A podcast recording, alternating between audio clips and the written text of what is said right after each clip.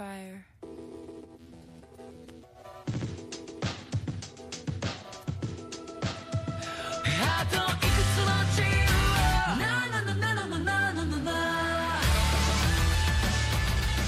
O Kaerina sai! Bem-vindos a esse podcast aqui da Otakosfera, onde eu, Givalin, falo de mangá, de anime, falo. Geralmente, né? Eu falo de volume a volume dos meus mangás favoritos.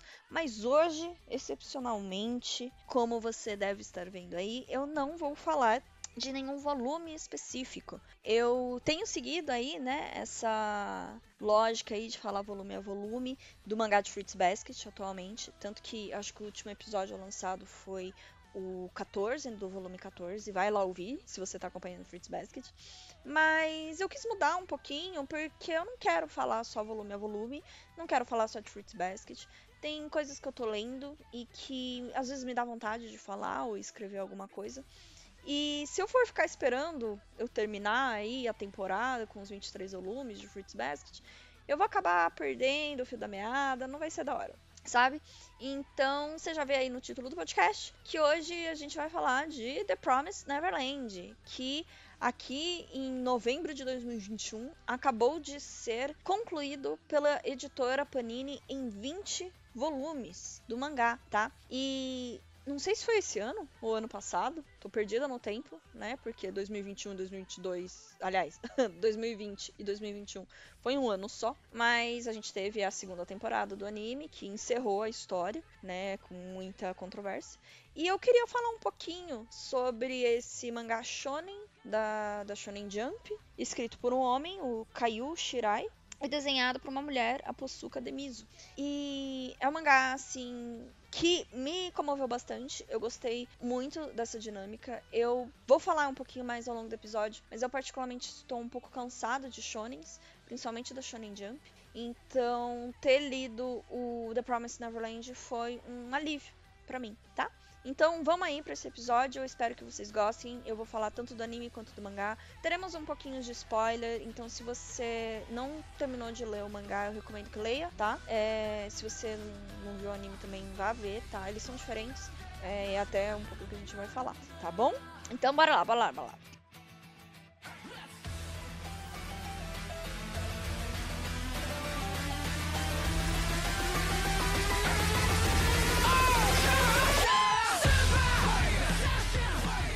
Pois é, The Promised Neverland, a Terra do Nunca Prometida. Eu quero começar falando sobre o nome.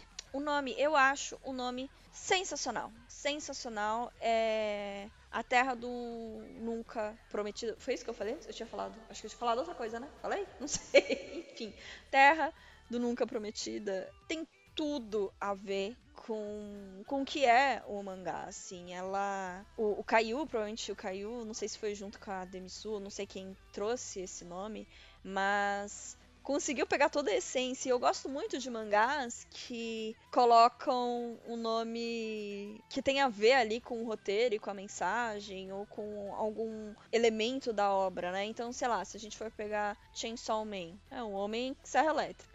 Se eu for pegar é... Naruto, é Naruto. Se eu for pegar One Piece, é One Piece.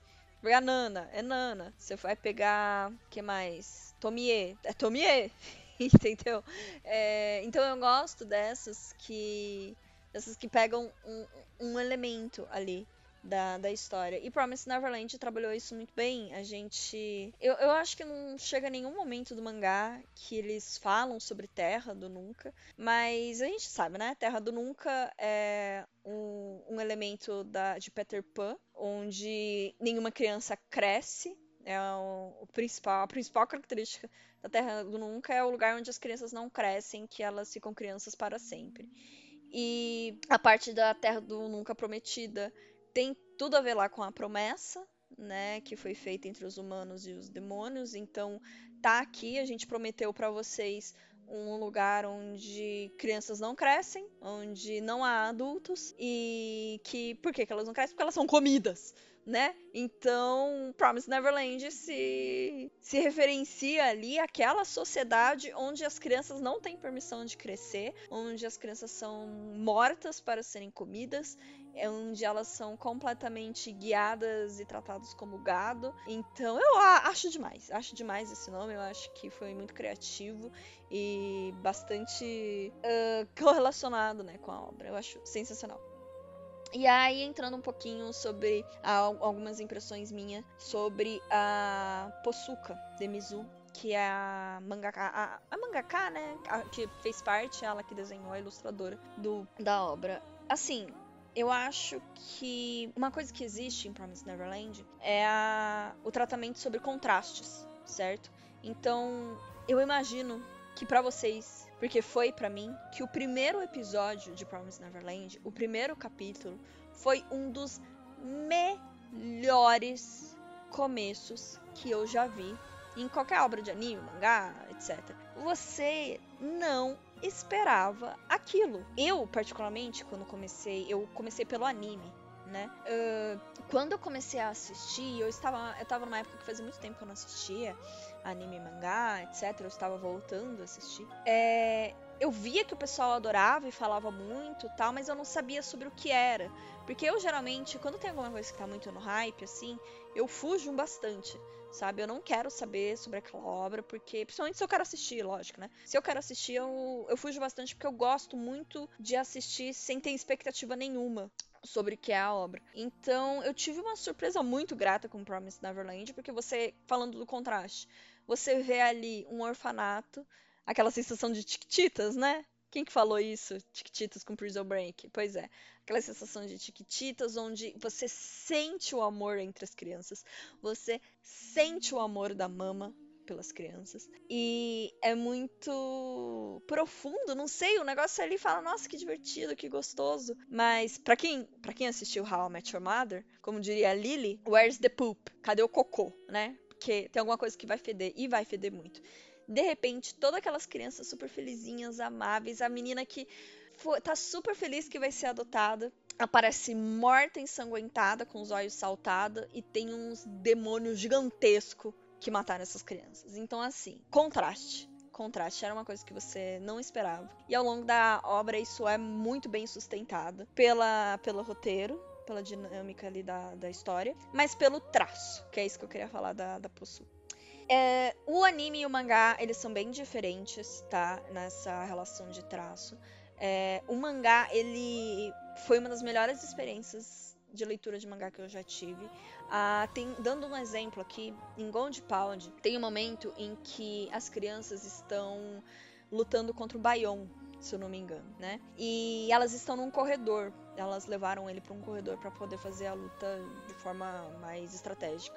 E a Possuca fez numa página dupla Uh, ela colocou meio que um, um, um, olho de peixe ali no desenho. Então, em um extremo da página você vê as crianças, aí tem um corredor de forma ali angular, e no outro canto tem um baion. E, e ficou muito interessante essa cena. E ela usa esse artifício de dinâmica inúmeras vezes. Inclusive, as capas de Promise Neverland tem essa coisa da dinâmica em vários momentos, da dinâmica, da perspectiva em vários momentos. Eu acho que praticamente todas as capas tem alguma coisa ali de perspectiva, essa brincadeira do olho de peixe. Eu tô aqui com o volume 1 na mão, você já vê que tem um olho de peixe, porque ó, tem uns livros aqui em cima, né? Então eu gosto muito disso que ela traz. Se eu for fazer uma crítica ao traço da, da Pusuka, eu faria. Não, não é nem o traço. Eu acho que a única coisa que eu realmente não gosto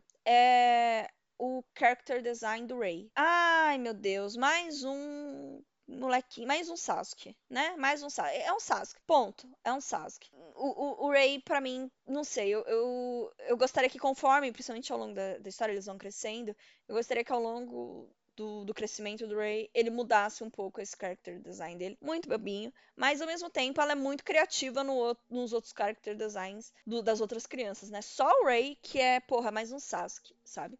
Mas os outros são massa. Eu gosto, acho interessante. O, o, pra não dizer que não, o, o Norman também é, né?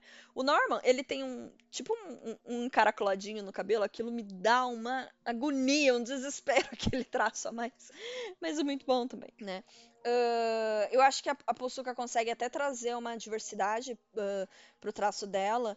É, de alturas, cores e tal. Claro que sempre vai faltar, né? Mais representatividade mas ela consegue fazer isso. E o que ela faz com os demônios, cara, é assim, puta que pariu, assim, se você não tem medo desses demônios, eu diria assim, eu não consegui assistir The Promised Neverland de noite. E no mangá o negócio é ainda mais assustador, né? Ela tem uma uma coisa, a Posuka, que é uma técnica renascentista chamada chiaro escuro, né, que é do italiano, claro escuro, que é justamente o uso uh, da, do claro e do escuro no desenho. É uma técnica. Que, pesquisa depois aí no Google. Chiaro escuro é C, né? CI, é ciaro escuro. E vocês vão ver que tem obras do renascentismo que parece que tem uma luz dentro da obra, da, dentro do quadro. Parece que tem um ponto de luz ali focado naquele ponto. Mas não, é a técnica do claro e do escuro, usando cla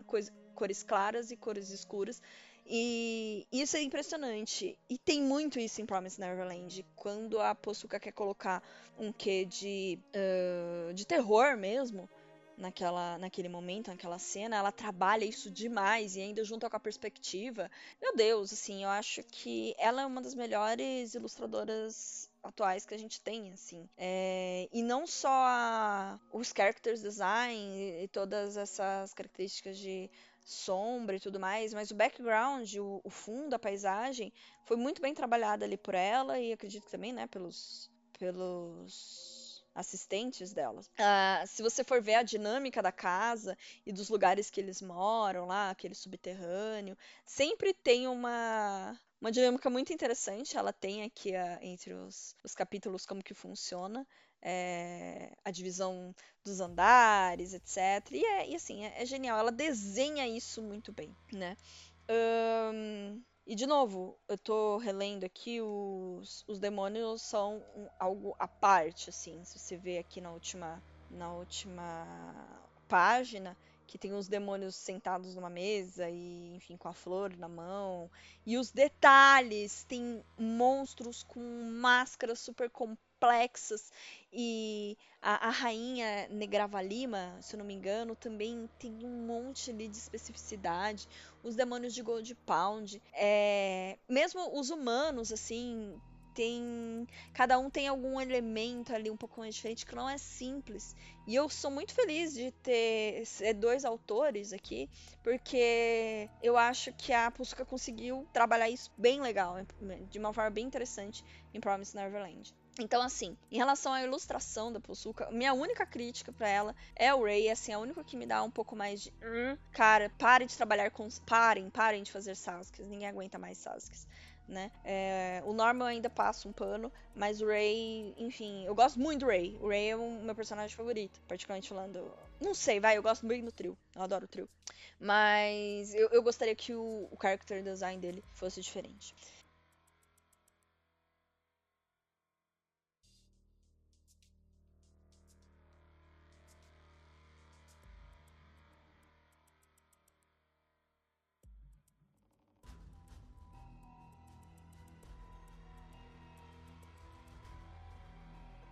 Agora a gente vai entrar um pouco na história de Promise Neverland. Uh, o que me atraiu em Promise Neverland, não só o hype, né? Comecei a assistir por causa do hype e também porque eu gostei muito desse, desses contrastes. É uma obra que que consegue te prender, você quer saber o que, que, vai acontecer depois, como que essas crianças vão escapar desse lugar, o que, que elas vão fazer, qual que vai ser a ideia. É, mas o que me prendeu mesmo, e que é uma característica muito de mangá da Jump, né, é protagonista. E uma protagonista feminina, puta que pariu. A Emma, para mim, assim, ela foi um marco muito importante.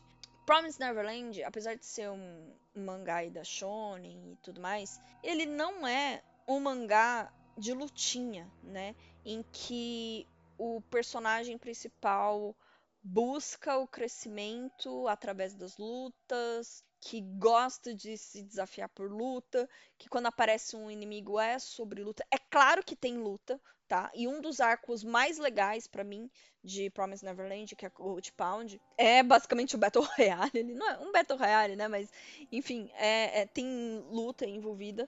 Mas não é. A, a luta é só um, um elemento ali, não é a luta pela luta e tudo mais. E quando tem ela, é, um, é uma coisa trabalhada no fato assim, cara, nós somos crianças e nós sempre estaremos em desvantagem. Não tem, as crianças, você sempre tem a impressão de que elas vão se fuder muito sabe? Porque elas são crianças. Isso é uma coisa que não se perde em Promise Neverland. Conforme você vai lendo outros, outros shonens, né, de lutinha, que tem essência de luta, o espadachim, o ninja, o guerreiro, o caralho a quatro, esse, esses personagens vão se desenvolvendo através da luta, etc. Em Promise Neverland não é sobre isso. Cara, eu não tô lutando com esses demônios aqui porque eu quero ser mais forte. Eu tô lutando pela minha sobrevivência. Eu tô lutando pela sobrevivência da minha família. Eu tô lutando pela minha vida. Eu não tô lutando pela luta, pela paixão pela arte marcial, não. Entendeu? Eu tô pegando aqui uma arma e eu tô dando no meio da fuça desse demônio, sabe? Porque. E assim, eu provavelmente vou me fuder muito, porque esse demônio ele é super dotado, com um monte de técnicas especiais, e eu sou uma porra de uma criança de 11 anos. Entendeu? Então, e esse sentimento não vai embora. É, ao mesmo tempo, desde o primeiro arco, é, é trabalhado o fato de que são crianças excepcionais que são crianças que foram muito bem tratadas, que foram tratadas leite com pera, assim, que estudaram pra cacete, super dotadas.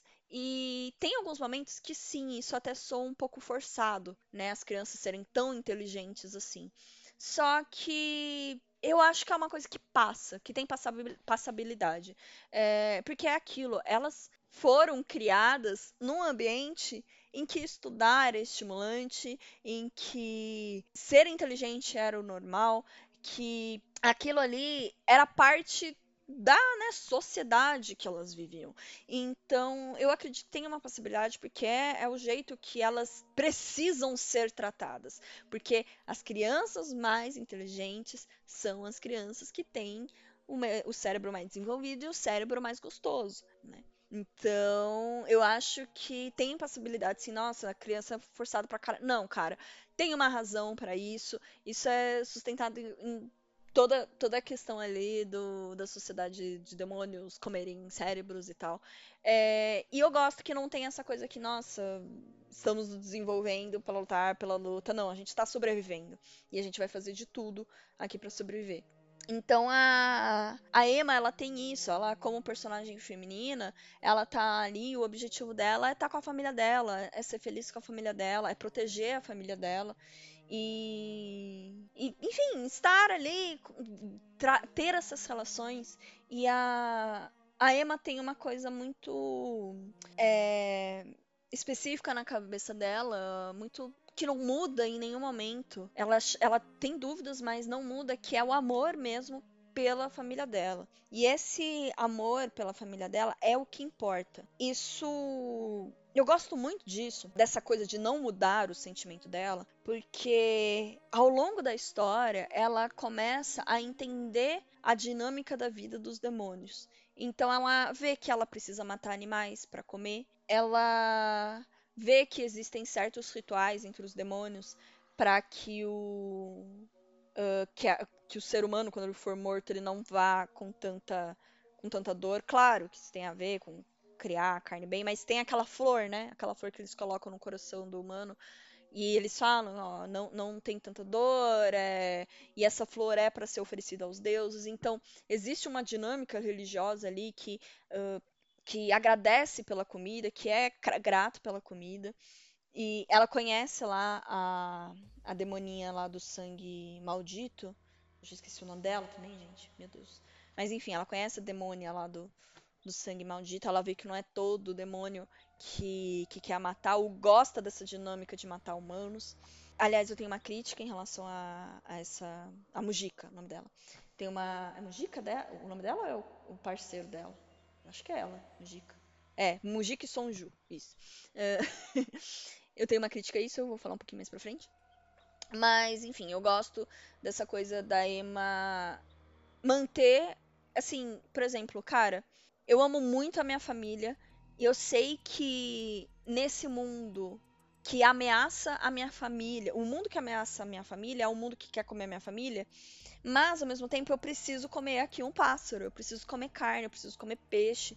E então assim, eu entendo que não quer dizer que eles estão nos matando, que que eles não se, que, que eles sejam más, más pessoas, né? Então a Emma ela vai desenvolvendo uma uma visão sobre o mundo, não tratando os demônios ou o hábito dos demônios de comer gente como algo ruim necessariamente. Ao longo do mangá, a gente vai vendo que o problema não é eles comerem gente. O problema é como eles fazem isso, né? Como eles tratam as crianças.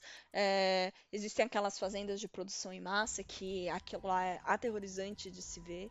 E a gente vê muito isso no arco do Norman crescido, que o Norman quer matar todos os demônios e foda-se, todos eles são terríveis e vamos matar todo mundo. E a Emma fala: "Não, não é assim, tem demônios que são bons, então pessoas, tem pessoas que são boas, inclusive a gente mata animal para comer e nós somos bons porque eu amo minha família e etc, etc".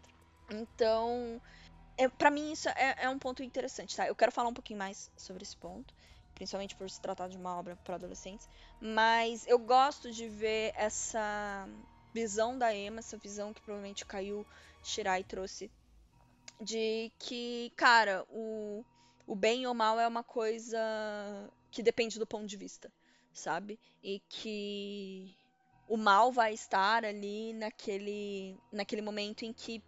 Na, naquele limiar em que você tá fazendo muito mal para outra pessoa sabendo disso. Entende? Então, é meio com isso que ele trabalha. E mesmo assim, a, a Emma ainda se questiona um pouco sobre isso. Tá? Então eu acho muito interessante essa, essa conversa que a gente tem. Deixa eu ver o que mais. Enfim, sobre também o fato, né, da protagonista ser feminina, isso é um marco. Uh, eu agora de cabeça não me lembro de muitas protagonistas femininas. O que a gente tem visto é que as mulheres estão saindo do papel padrão, né, de dentro dos mangás e animes, sendo a menininha que se apaixona, etc. Elas, elas estamos tendo protagonistas mais diversificadas que não estão sempre só no mesmo lugar de menininha apaixonada. Ainda tem algumas coisas meio, meio clichê, etc. Mas aqui em Promise Neverland, esse desejo, por exemplo, da da Emma de proteger a família, tal, com uma mãe, etc., também aparece nos outros personagens.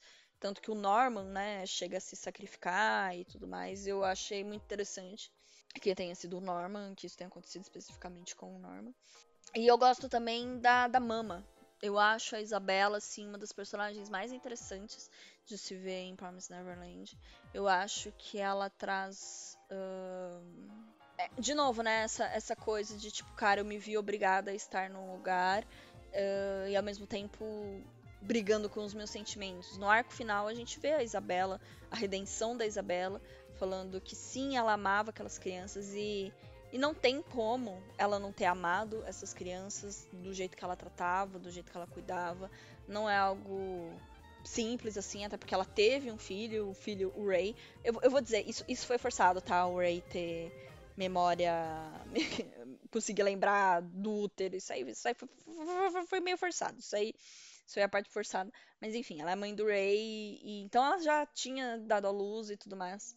Então eu gostei muito do jeito que a Isabela é tratada que ela segue fazendo aquilo que ela acha que ela deve fazer para ela mesma, só que não é por isso que ela não tem outros sentimentos e não vai contribuir com as crianças ali no final. A Isabela ter morrido foi muito importante. Se eu não me engano, no anime ela não morre. Não lembro agora. Mas no mangá ela morre, foi bem, bem legal a cena. É, foi bem emocionante. Eu confesso que as vezes que eu chorei em Promise Neverland foram envolvendo a Isabela. E gosto muito da participação dela ali né? Falando um pouquinho dos arcos. Bom, o arco de Gracefield e chegando lá no Gracefield, chegar no, no subterrâneo, o subterrâneo e Gold Pound com o Yugo, gente, assim, para mim, até o volume 10, 11, assim, 12, eu acho assim muito bom. Muito bom. Você sempre quer saber qual que vai ser a próxima, quando que eles vão chegar, como que eles vão fazer para se virar, como que eles vão fugir, como que eles vão vencer os demônios. É isso, sabe? Promise Neverland te prende muito mais por falar assim, mano, como que essas crianças vão se virar? É basicamente isso, sabe? Eu acho que é muito mais sobre essa sobrevivência e tudo mais do que do que sobre a resolução da história em si, sabe? É como que vai ser a próxima. E até pensando aqui um pouco, a gente tem a, a, a única, a único arco que eu não acho tão bom assim é o arco final que eles vão enfrentar o Peter Hatry. E, na verdade, a minha única crítica a esse arco final é o próprio Peter Hatry. Eu acho que ele poderia ter sido um vilão muito mais desenvolvido. Eu acho que a questão do pai poderia ter sido trabalhado de uma forma muito mais interessante. Eu entendo que o vilão do Peter Hatry foi construído muito provavelmente através do daquele cara, o primeiro Hatry, né, que, que, que, que traiu todo mundo da família, etc. Mas eu queria ter visto um pouco mais do Peter ali como irmão que traiu, como pai também, trazendo esse contraste de pai e mãe tem um pouco disso, mas eu não sei, eu, eu queria um pouco mais, sabe? E, enfim, eu acho que essa é a minha crítica. Eu gostei do final, tudo bem, tá? Eu achei interessante a Emma ter perdido a memória, inclusive achei previsível quando a Emma fala que fez a promessa lá com Inhamanão, né? Sei lá o nome dele. Uh, eu já tinha imaginado que era alguma coisa assim. É, bem. Bem espírito Fullmetal Alchemist, final de Fullmetal Alchemist, pra mim foi assim, ah, ela trocou alguma coisa ali pra ela que é essencial. Então, para mim foi um final previsível, mas foi bom, foi coerente. E eu acho que, particularmente, uh, Promise Neverland terminou no momento certo. Porque tava começando a ter algumas inconsistências na história. Que, com o tempo, iam começar a virar umas, umas crateras, sabe? Então, terminou num, num, momento bom. E falando aqui um pouco sobre os problemas, tá? No final, eu achei muito forçado o Bayon ter aparecido de, de, de, de, volta. Ai, nossa, descobri que eu tenho dois núcleos. Mano, mano, mano, mano, não. O Bayon, ele foi o melhor vilão ali. Ele foi o, o, vilão mais interessante, o cara que tava ali só pela caça e foda-se. Não é questão de bem ou mal, é questão de, mano, eu me divirto caçando e foda-se. Foi o melhor vilão. A luta contra ele foi muito interessante, como tudo se construiu ali. E aí, de repente, ele aparece. Não, galera, olha, os demônios são bosta. É... O cara que, assim, amava caçar, que caçou por centenas de. por séculos, falou assim: não, ó, realmente os demônios são bosta, todos os nobres são bosta, a rainha era uma bosta, e vamos deixar os humanos ir, é isso aí, valeu, falou, não mata aí a Mujica e o Sonju não, porque é nós, é nós que voa bruxão. Cara, não. Não, não, não, caiu, não, não. Eu tenho a impressão que ele quis acelerar o final e trouxe esse, esse negócio aí, sabe? A Mujica e o Sonju, eu também não gosto muito deles, tá? Eu acho que o trabalhar esses personagens através da religião acaba sendo uma incoerência muito grande é, de, de, roteiro, porque o roteiro tá, traz toda uma crítica ali ao sistema de consumo, sabe? A, a esse modo pecuário de tratar os humanos e tudo mais. E, e de repente você vem e me coloca a religião que já trabalhou os humanos dessa forma de assim, de, de, formas absurdas e tudo mais. Aí você vem e me enfia a legião ali, a menina do sangue maldito. Pô, podia ser sangue maldito, mas tinha que ser religião. Colocou a religião ali como um um, um pessoal que é oprimido e sim, claro, tem muitas religiões que são oprimidas, só que depois a religião foi aquilo que trouxe todo toda a, a a, felicidade e o, a resolução foi através da religião do Sonju e da Mujica. Tem lá os aqueles demônios que ficaram rezando lá pelo bem do, do, do, do demônio e ficaram mumificados e foram ressuscitados. Cara, não, não, não, não, não. Ter colocado a religião, religião mesmo no meio. Fé, assim, é. Do nada, não tem nada a ver com com as crianças ali, num, você poderia. Eu, particularmente, eu sou ateia, né, gente? Então, eu, particularmente, acredito que poderia ter sido baseado em algum, alguma outra coisa. Cara, põe o poder da amizade, põe sei lá o que, sabe?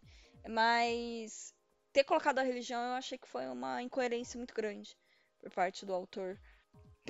Precisamente por conta dessa crítica aí do, do hábito de consumo humano no formato de gado, né? Então eu acho isso aí bem estranho. Uh, eu gosto muito, algumas coisas que eu, eu já falei muito, várias vezes, mas pontos que eu achei ápices, assim. Uh, o Yugo, quando as crianças encontram ele, e é muito triste que ele não apareça no anime. Até aparece lá os, os riscos dele na parede, mas não aparece ele. O Yugo, quando ele aparece, ele é ele é sensacional, ele é tipo, foda-se, é assim, é assim que eu cresci, é assim que eu sobrevivi. Tô deprimido pra caralho, mas tô vivo. E ele é completamente inflexível em relação àquilo que ele quer fazer. Põe a Emma e o Ray em perigo pra cacete, não tá nem aí, só quer se livrar das crianças. E ele tem a sua redençãozinha ali, né? Que é muito bem feita, muito bem trabalhada. Inclusive quando o Lucas aparece depois. Então eu gosto muito do Yugo. O Yugo é um personagem que eu acho muito foda muito, muito, muito foda. É, gosto demais do arco do, do Norman. O Norman, ele tá completamente diferente. E ele tinha. A gente vê ali como que uh, uma pessoa que não pensa. Que pensa muito mais nos outros do que em si mesma. Como que essa pessoa é, se desenvolve. E eu acho muito interessante que tem um momento que a Emma tá ali, tipo, puta com o Norman, falando assim, cara, você não tem ninguém mais coragem e, e é, corajoso e covarde que como você e ninguém mais gentil e egoísta. Eu achei isso sensacional, porque assim, não quer dizer que você tá pensando mais nos outros do que em você mesmo, que você não tá sendo egoísta. É, não quer dizer que você tá sendo corajoso por encarar e fazer as coisas pelos outros, que você não tá sendo covarde em fugir de si mesmo. Porque era isso que o Norman estava fazendo. É isso que o Norman fez ali desde o momento que ele, ele quis se sacrificar em Gracefield. E a Emma esfrega isso na cara dele, porque inclusive a Emma aprendeu isso ao longo da jornada dele, né? Dela. É, talvez o Norman tenha aprendido isso um pouco rápido demais, na minha opinião, mas uh, eu, eu achei que foi bastante consistente e foi muito legal o jeito da Emma expressar isso. Né? A Emma fez tudo ali. Uh, gosto muito da Mujica enfrentando a Negravalima, a rainha, e perguntando para ela do que que você tem fome? Porque você já comeu tudo isso. Por que, por que, que você tá se esbaldando de tanta comida aqui? Do que que você. Qual que é o seu. Por que, que você nunca tá saciada? Né? Uh, e era isso, não importa o quanto a Negravalima comesse, não importa o que ela fosse, ela ia estar tá sempre com vontade de comer mais, mais, mais, movida pelo puro sentimento de desejo, sem nada além disso. E eu gostei, eu achei muito interessante no Dica enfrentando isso nela. Não que isso tenha gerado qualquer tipo de reflexão dentro da, da rainha, mas foi muito interessante de ver. Uh, eu gostei muito. Foi muito zoado, muito, muito estranha quando o Ray e a, a Emma entram naquele mundo alternativo para encontrar o Deus Todo-Poderoso lá e aquele negócio de. aquela subdimensão tal. E como que é que é a resolução que. Ai, deixa. Eu vou ter que pegar o mangá aqui. Então, aqui no volume 16, a gente tem um momento em que o Ray e a Emma é, entram nesse mundo alternativo para refazer a promessa, né? As sete muralhas, isso. Eles buscam as sete muralhas. E aqui eles se perdem, tem o Ray fica velho, não sabe quem é ele. E, enfim, a Emma acaba encontrando a solução de como eles saem ou ficam, como eles lidam com aquele lugar. E ela percebe que aquele lugar é basicamente a mente deles, né? Então que tudo que eles fazem lá dentro depende de como eles estão trabalhando a mente. E eu gostei muito dessa parte porque, bom, 2021 eu comecei a fazer uh, meditação. Foi um, um, ano muito difícil, mas eu consegui entender algumas coisas, algumas nuances sobre o nosso uh, consciente e inconsciente. E a principal delas, que parece muito óbvio, mas não é, é que a gente não tem controle nenhum. Quase zero, assim, 99,9%. A gente não tem controle sobre os nossos pensamentos, sobre as associações que o nosso cérebro faz, sabe? Sobre as nossas emoções. Então, é muito interessante ver que é justamente isso que está acontecendo aqui. Eles estão completamente fora do controle do que do, do, que vai ser a próxima coisa, do que vai acontecer na próxima sala, ou para onde eles vão parar, as coisas estão de ponta cabeça e o significado que tem ali é, é uma coisa muito subjetiva que não dá para você olhar para aquilo preto no branco e entender o que aquilo significa. Então, isso tem muito a ver, né, com a história toda, que cara, não é preto no branco, não é simples assim. Existem muitas conexões e muitas camadas que não, desista, você não vai entender. Por mais que você estuda, estude, por mais que, sei lá, você se forme em filosofia, as nuances da mente são infinitas. Desde que você nasceu, tem inúmeras, inúmeras associações sendo feitas pelo seu cérebro. Inúmeras sinapses, milhares de sinapses. Então não tente encontrar uma razão lógica para você pensar o que você é. Claro que a gente mas é aquilo que eu falei, 99,9%. Ou seja, 1% a gente consegue condicionar. A gente consegue, por exemplo, através da meditação, terapia, ou, se, ou, ou hábito, o hábito que for, você consegue sim condicionar o seu pensamento.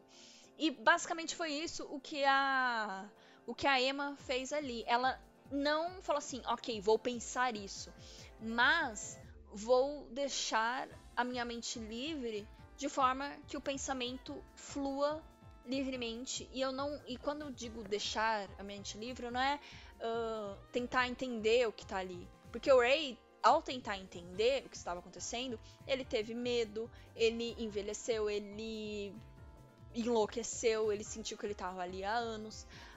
Ao tentar fazer isso tudo, ele acabou se perdendo.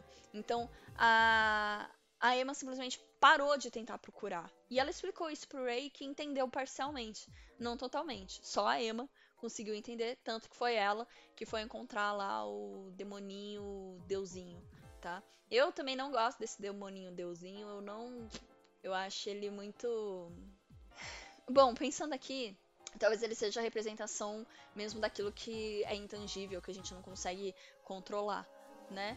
Uh a Emma, depois de muito esforço e muita determinação, ela chegou pertinho de controlar isso e, e mesmo assim ela não controlou, né? Porque ela fez uma promessa de que ela perderia as memórias. Então tem uma troca ali acontecendo.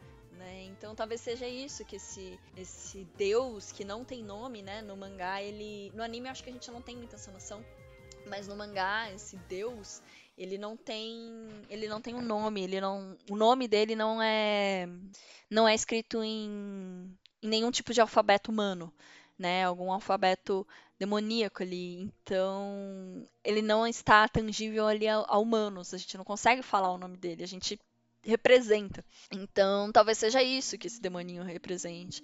E que, na verdade, tem sim uh, o seu a sua camada de ser interessante, né? Vou dar mais uma olhada aqui nas páginas. Tem mais alguma coisa que eu quero falar? Hum, ah, uma crítica a mais que eu tenho é ao Ray. O Ray, ele é um dos personagens que eu mais gosto. Eu gosto muito dele em Gracefield. A participação dele no plano de fuga, ele que ele quer se sacrificar, que ele é um agente duplo, enfim, eu acho isso muito legal. Só que depois de Gracefield, o Ray se apaga completamente. Ele teve o arco de redenção dele ali no primeiro. Uh, na primeira saga. Só que depois ele simplesmente se apaga, assim. Ele é o cérebro pensante. Eu acho que a gente tem mais um que aí do Ray de novo quando eles entram nesse. entre, entre as sete muralhas. Mas eu, eu, sinto que o, o Ray foi um, um, personagem que ficou ali aquém, sabe? Mas eu também sinto que isso é um tanto quanto característica da, da Shonen Jump. Uh, que os, o, o, os coadjuvantes, eles têm um arquinho deles ali, naquele arco tem alguma coisa sobre eles, e depois nunca mais você vê nada sobre esse coadjuvante. Eu não gosto disso, eu gosto quando o coadjuvante vai se desenvolvendo ao longo da história junto com o protagonista. É... E eu sinto que o Ray se resolveu tudo muito rápido, tudo muito fácil, e ele se manteve ali do lado da Emma só como cérebro pensante, sabe? E ok, funciona, mas eu queria um pouquinho mais do Ray entende? A gente tem ele ali na morte da Isabela, né, chamando ela de mãe, e o que é interessante, mas talvez até um pouco forçado por tudo que ele passou. E eu queria ter visto mais do Ray. Uh, ao mesmo tempo, uh, talvez fosse meio difícil, não sei, porque uma característica de Promise Neverland é que tem personagem pra cacete, né? Então a gente tem o, o Dom e a Hilda, acho que é o nome deles, que é a duplinha das crianças de Gracefield, que eu gosto, eu gosto do que foi feito com eles, por exemplo, né? Como que eles vão se desenvolvendo de Gracie Field até o final, dá para ver eles crescendo ali como sublíderes e tal, eles são coadjuvantes do coadjuvantes, mas eles são legais, é, é legal ver, você tem uma conexão com eles, né? Eles eu acho que foram muito bem trabalhados. Ah, uma, algumas críticas também. Eu, eu tô indo, né, de crítica e eu tô variando. Mas eu acho que algumas coisas acabaram se perdendo. Por exemplo, a questão das sete muralhas. Eu, eu achei aquilo muito simples, muito rápido, muito foi resolvido muito bem rápido assim mesmo. Uh, eu achei que poderia ter sido melhor entendido. Acho que a questão da Mujica ter nascido com sangue diferente também poderia ser bem melhor explicado. Eu gosto muito da, da definição lá dos demônios se transformando naquilo que eles comem e, e tudo mais. E que por isso eles precisavam continuar comendo humanos. Não era uma questão de tipo, não, cara, eu vou parar aqui e vou comer uh, vou passar a comer hambúrguer de soja. Não, não é isso. Eles precisavam, senão eles iam regredir e tudo mais. Eu acho que isso aí foi bem interessante de se ver, é, mas que acabou sendo muito simplesmente muito fácil de resolver no final, sabe? É, tem, tem realmente alguns momentos em Promise Neverland que eu sinto que algumas coisas foram muito facilmente resolvidas. O Norman muito facilmente desistiu do plano dele. Uh, os demônios muito facilmente decidiram que iam parar de comer crianças. Tem aqueles dois soldados no arco final que ajudam algumas crianças demônio a fugir. Que a gente. que eu não entendi direito qual era o objetivo daqueles soldados. Eu achei que ficou meio solto. Tá? Eu gostei muito do uso da irmã Crone lá no começo em, em Gracefield é, para mostrar e trazer uma dinâmica mais assustadora. Eu gosto do, da, das dinâmicas ali do pega-pega, de como que eles fazem as crianças treinarem e tudo mais. Enfim, eu acho que agora eu já tô fazendo uma, uma pescaria aqui sobre pontos interessantes. Mas eu acho que é basicamente isso. Ah, e para finalizar, o anime, né? Porra, porra, porra, Funimation. Sei lá o que correu aí. Eu, eu, confesso que eu não fui pesquisar. Eu acredito que tenha sido por causa da pandemia que a segunda temporada simplesmente pula Gold Pound, pula todo o arco de retenção do, do Norman, pula o, o Yugo, o Lucas, pula tudo assim.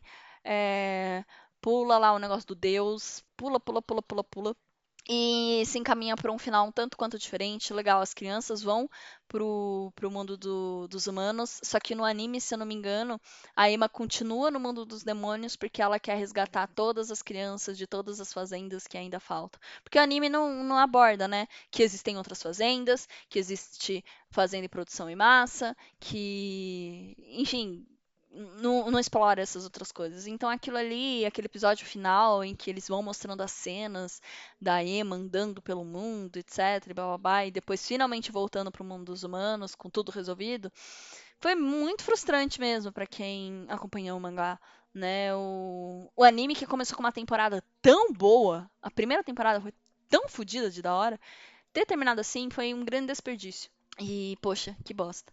E agora, enquanto eu tava falando, eu lembrei de uma, de uma coisa que eu queria falar, que é essa questão, acho que precisa ser falada, a crítica ao consumo de gado e pecuária, etc. Se você não refletiu nem que fosse por dois segundos em como que você consome as coisas, eu recomendo que você releia Promise Neverland. Porque, gente, a criação de gado tá? A vaca, frango, galinha é daquele jeito. Aquelas fazendas em produção em massa, em que as crianças ficam sentadas, sendo alimentadas ali por uma sonda e ficam completamente dé é, débeis, aquilo lá é real no mundo atual. As vacas, os bezerros, eles ficam em cubículos, tá?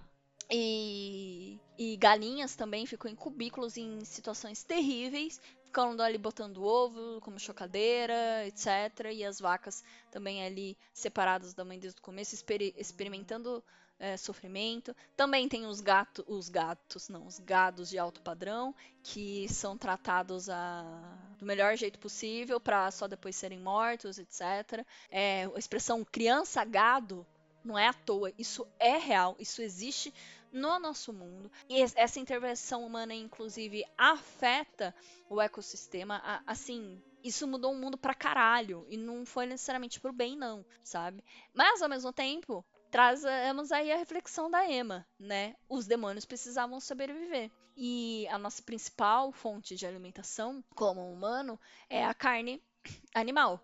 Né? A gente consegue sobreviver sem? Consegue. Mas você vai conseguir mudar a cabeça de 7 bilhões, sei lá quantos bilhões a gente tem agora? Você. E, e, e mudar o que, que isso implica. Não é porque não é só uma questão de mudar a cabeça, né? Uma questão econômica. É... Se a gente parar de consumir gado, quantas pessoas não vão perder o emprego? Quantas pessoas uh, vão ficar sem comer porque moram em lugares em que não dá para cultivar um, uma leguminosa rica lá em proteína, etc. É, mas ao mesmo tempo a pecuária traz muitos problemas para o mundo e, e é uma, uma forma muito cruel de você se alimentar, tá? Fica aí a reflexão. Promise Neverland traz essa, essa reflexão pra gente. Você não precisa encontrar a sua resposta, você não precisa necessariamente parar de comer carne. Uh, existem alguns movimentos aí, segunda sem carne e tudo mais, mas eu acho que vale a pena a gente refletir sobre a origem das, das coisas, uh, quem ganha com isso, quem perde, o que quem ganha, quem ganha, quem perde com isso e quem ganha, quem perde se isso não existir também, essas nuances da nossa sociedade. Acho que vale a pena pensar. Ah, e para finalizar, mais uma coisa. eu queria trazer uma crítica que é esse, não crítica, mas eu acho que mais uma reflexão também. A essa relativização que a Emma tem em relação justamente a comer carne, a o, o estilo de vida dos, dos demônios e tudo mais. Que não é nem um estilo, né? É um jeito que eles precisam uh, viver, senão eles morrem, senão eles regredem. É, é muito importante eu acho que principalmente no mundo em que a gente está vivendo agora, um mundo extremamente polar, onde o certo e errado parece que está sendo tratado como algo absoluto, eu acho muito importante a gente trazer essa reflexão. Uh, só que ao mesmo tempo, principalmente pela Emma ser uma personagem feminina, é muito importante a gente pensar que cuidado, é preciso ter cuidado na hora de relativizar o seu sofrimento e o sofrimento dos outros, sabe? Porque nessa você pode acabar como o Norman, perdido dentro de si mesmo. Ah, pode acabar uh, se sacrificando, se perdendo ou sendo violento né? Existem essas duas nuances. Ou você vai se sacrificar pelos outros, querer proteger todo mundo, etc. Ou você vai se isolar e odiar todo mundo e, a, e sei lá o que, bibi bobo, e no final você, como indivíduo, acaba se perdendo. Então, essa relativização que existe da, na reflexão da Emma sobre tudo e o certo e errado é muito importante da gente ter. E eu acho que é muito bom em Promise Neverland que isso seja tratado com os contrastes de crianças humanas e, humono, e demônios assustadores. Tá? É, é bem interessante a gente ter essa visão. Uh, mas eu fico me perguntando como que adolescentes que estão consumindo essa obra estão interpretando isso, né? Se elas vão, tipo, ah, não, você que nem a Emma e só eu vou relativizar tudo. Porque se ela foi capaz de relativizar os demônios que comia ela, eu sou capaz de relativizar esse cara aqui que tá passando a mão em mim, por exemplo. Não, gente, não é assim, tá? É... A Emma tem uma convicção lá, ela se mantém convicta disso e ela sabe os problemas que essa essa convicção pode trazer, os prejuízos. Uh, só que ela também não é totalmente inflexível no, no quesito de falar, não, eu só sou certa e é só sobre mim, é só sobre isso, não, tá?